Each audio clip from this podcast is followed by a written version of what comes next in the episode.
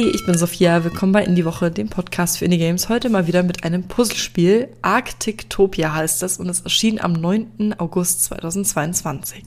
Bei Arctictopia befinden wir uns auf dem arktischen Ozean und müssen dort als Eisbär ein Rätsel lösen, beziehungsweise immer wieder Rätsel lösen und müssen dabei Mama Eisbär helfen, zu ihrem Eisbärjungen zu gelangen. Und zwar haben wir als Hindernis das schmelzende Eis und haben dann eben die verschiedenen Mechaniken, die wir nutzen müssen, um in 150 Leveln unser Eisbärjunges zu bekommen. Das Spiel ist total liebevoll gezeichnet. Es ist sehr niedlich. Es ist in so einem Bilderbuchstil und mir gefällt die Grafik wirklich sehr gut, auch mit Audio und das Gesamtambiente ist eigentlich sehr schön.